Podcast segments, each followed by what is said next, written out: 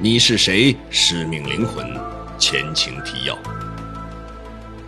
为能量球补充好能量的陈刚，越发的觉得发生在自己身上的事情不可思议。他想了解这一切背后的秘密，只能主动出击。在思考了一系列的行动方案后，陈刚决定先去找自己收藏界的好友王金和蒋老师，从能量球的来历入手，听听他们二位的分析，说不定能够给自己某些启发。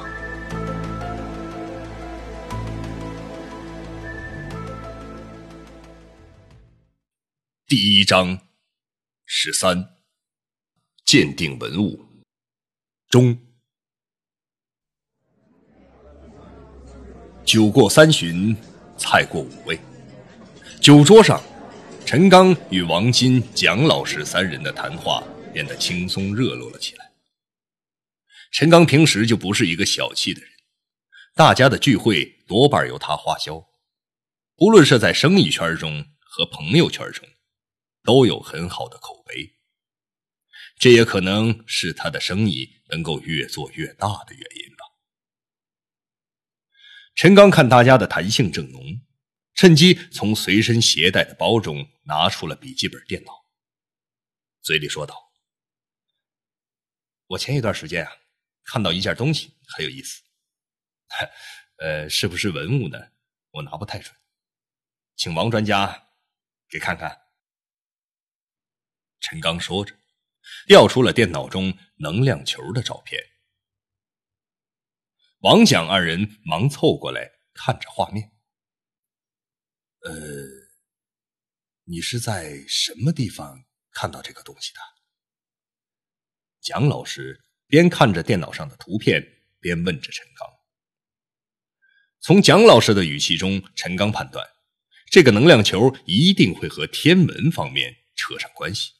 否则，蒋老师不会这样主动提问。陈刚心里暗自高兴，自己对能量球的猜测是有道理的。陈刚并不是想特意隐瞒实情。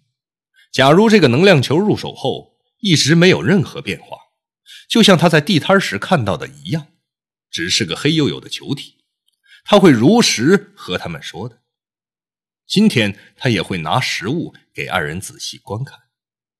但是，后来发生的事情过于离奇古怪，并且这个东西还让他看到了人类目前为止无法想象的神奇画面。假如如实向大家说了自己的遭遇，会有人相信他说的吗？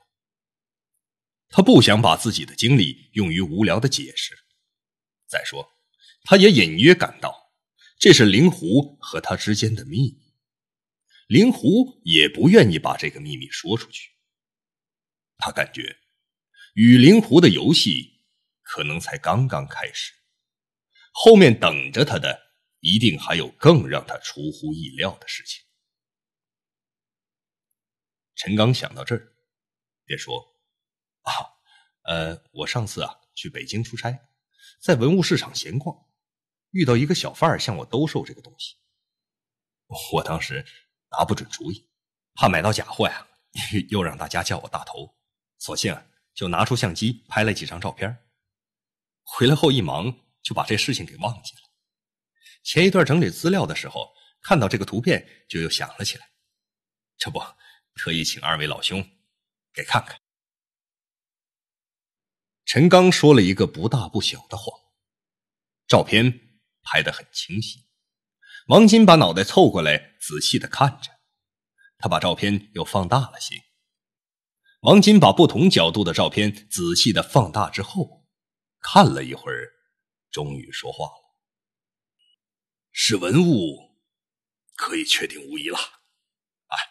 从宽泛意义上来说，有一定年限、代表某种文化的东西啊，都可以称为文物。但价值高低……”是不同的，比如说，越是能代表当时科技水平或者文化的东西，价值就越大；或者是某类专门的工具，在考古学上就会更有学术意义。简单的说就是啊，当时那东西越稀少越昂贵，流传到今天也就越有收藏价值，越值钱。陈刚听到王金的话之后，马上意识到王金错误的理解了他的意思。陈刚的本意是想让他给大致判断一下这个东西的年代，没有想到王金错误的理解成他想打听这东西的收藏价值了，于是马上接过来话茬说：“啊，呃，那个文物贩子说这东西很有年代，也很有些来历。”可我问他是什么年代和来历，他又说不上来。为此啊，我今天才特意请老兄给我说道说道。王金马上明白了陈刚的意思，接着就说道：“呃，粗看起来啊，这个东西很是奇怪，底座是一个四四方方的正梯形，这显然是经过人工打磨过的。”看它的尺寸是按照严格比例的，这虽然看不到实物啊，从照片看啊，给人的视觉还是蛮舒服的。底座应该是金属或者石质材料。王金说到这儿，把头转向陈刚，又问道：“嗯，你把这个东西拿在手里，分量怎么样？”“嗯，很重的。”当初我也估计了一下它的分量，但是比我想象的要重得多。从底座的材质、颜色来看，我初步判断是铅的。就是这样拿在手里，也感觉比铅还要重。表面呢没有划痕，可硬度却很大。陈刚提醒着说：“哈哈，也许是金子呢，说不定啊，加了色素。”王金笑着打趣说：“嗯，我想不会。就算是金子，看这个东西是有些年代的，表面难免有磕磕碰碰的地方，但是这些痕迹都没有啊。假如是黄金材质，我想曾经拥有这东西的人也会想到的。再说卖这个东西的人，也不是完全的外行。”陈刚否定了王金的猜想。王金眼睛注视着照片，又接着说：“嗯，不管这个底座是什么材质的，我想都是为了衬托底座上面的这个椭圆形的球体。”是的，这一点老王说对了。这时，一直注视着电脑屏幕、一言不发的蒋老师。接过了话头，我仔细的观察了这个底座上的椭圆球，这东西可能有点说道，它像是天然形成的，又好像是人工精心制作的。陈刚听到这儿，感觉蒋老师的观点和自己看到的现象有点靠谱，就鼓励他继续讲下去。啊，蒋哥。请继续说下去。这个不规则的椭圆球表面布满了颜色深浅、大小不等的小斑点在这些点的周围还有一些断断续续的细线。我把照片放大后，看到的是暗红色或者是黄色的斑点，你看到这些断续的细线没有啊？这些线啊，很有立体感。它好像延伸进了球体的内部。蒋老师把话讲完，王金和陈刚不约而同把头又凑过来看电脑屏幕上的照片。哎，是啊，果然很有立体感啊！王金马上补充着。接着，蒋老师又说：“看这个底座和它上面这个椭圆球的结合部位。”没有一丝缝隙，说明制造这个东西的人掌握了很高的制作工艺。它像石头，却不是石头，是不是也是一种金属铸造而成的呢？这一点啊，不太敢下结论。还有就是这两个物体的结合部分，是很巧妙，放在今天也算是很高的加工工艺。它的连接方式绝不是胶粘上去的。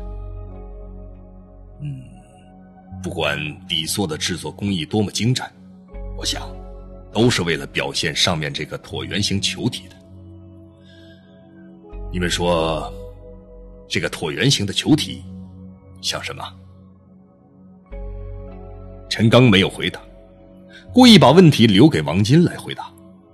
王金想了片刻，说：“呃，我想，应该是某一民族的图腾，或者用来占卜，呃，类似西方水晶球之类的东西吧。”王金并没有把话说的太死，怕自己看走了眼。蒋老师对王金的回答显然不太满意，于是说：“一般来说呀，作为民族图腾的崇拜物，都是有具体的图画。比如你看啊，呃，狼、太阳，啊，或者抽象的龙、凤凰等，都会刻到底座或者这个球体上面才对。但是眼前这个东西，没有任何人工雕琢的痕迹。”但它却是人为制造的。我的观点是，说到这里，蒋老师把话停了下来，故意卖了一个关子，转过脸来看着王金。王金笑着打了蒋老师一拳，说道：“你这小子，还和我卖起关子来了？哎，快说快说！这东西啊。”应该是一个天象球，是用来对观测天体运行变化的，或者在某种宗教祭祀场合用的物件。当然，这也是我大胆的猜测。陈刚听到蒋老师的话之后，心里暗自佩服，他已经亲眼证实了蒋老师的猜测。于是，陈刚想进一步启发蒋老师一下，便说。如果这是一个天象球，那它到底是什么年代的产物呢？蒋老师没有急于回答陈刚的问题，而是继续说着自己的观点。这个底座啊，好像很有奥秘。我虽然拿不准底座和这个球体到底有什么样的关系，也许底座和这个球体一样，有着神秘的作用，可能。要向我们表达什么？这时候，王金把话头接了过去。从底座的制造工艺来讲，这个东西的年代不会太久远，大概是近代的产物。至于是什么地区的，不太好说，但感觉啊，不太像中国的文物。蒋老师完全没有理会王金的话。好像是对陈刚，也像是对王金，继续说：“，你们看过埃及的金字塔吗？正方形的底座上的四个边呐，是等腰三角形，这样的结构是相当稳定的。建造金字塔需要相当复杂的数学运算，你知道这可是好几千年前建造的呀！啊，你看这图片，如果去掉这个球体。”把底座的四个角线向上延伸，会是什么呢？王金马上按着蒋老师说的看着图片，陈刚却在脑子里回忆那个底座各个角的角度。他马上想起来了，当时他就对底座的四个角度有了一个问号，本想测量一下，后来被一些事情给忙忘记了，现在被蒋老师一提醒，马上就想起来了。我说：“看着那个斜面，感觉很熟悉呢。”哦，那一定是一个金字塔的模型吧？如果把四个角线向上延伸，是一个金字塔的形状。王金接着说：“但就算是一个金字塔的形状，也不能说明什么呀。要知道，古埃及文明给人类的贡献啊。”主要是在巨大的石头建筑和艺术层面上，埃及天文学上的成就啊，远比印度和中国文明小得多。古埃及的文化很关注转世的话题。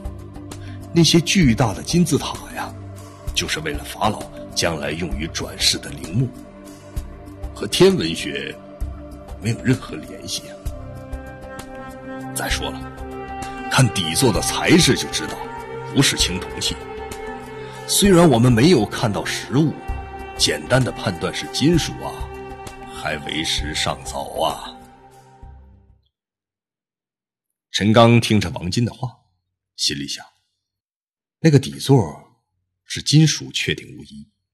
凭自己当过几年大学老师的知识，石头和金属还是可以分得清的，只是是什么金属自己不知道罢了。接着又听王金说道：“嗯，我估计这个底座上面的石头啊是玉的，年代呢不会太久远。”如果是几千年前的人类制造的，那底座基本上就可以判断是铜或者铁。伴随着人类从游牧到定居后啊，才产生了农业文明。开创了农业文明之后，人们才需要对天文知识有更加精深的掌握，以便制定日历，指导农业生产。农业文明最早发源于大河流域。比如美索不达米亚地区出现，也就是现在中东地区的底格里斯河与幼发拉底河流域。它距今已经五千五百年了。埃及文明出现在五千年前，文明在埃及沿尼罗河发展起来。当然，印度文明的起源也很早，对天文学知识的掌握也很深。假如排除这个东西是制作于中国的可能性，我判断这应该是印度的东西。那怎么就不能是中国的东西呢？中华文明在农业生产上取得了举世辉煌的成就，这已经被世界所认同了。蒋老师一边反驳王金的观点，一边看着陈刚，又继续说。呃，我虽然不是历史老师啊，对中国文明呢，却也略知一二。中国是四大文明古国中最有技术创新能力和先进性的国家。公元前二世纪末，毛笔和纸的发明，驾驭船的舵和指南针的应用。公元前四百四十四年。宫廷天文学家已经可以算出一个准确在三百六十五点五天的日历，也计算出土星和木星的运动规律了。同时还观察到了太阳的黑子，这比欧洲早了一千五百年呢。还有汉朝的医学和针灸，都发展到一个极高的高度。二人各执一词，互不相让。反倒把在一旁听着的陈刚搞得一头雾水。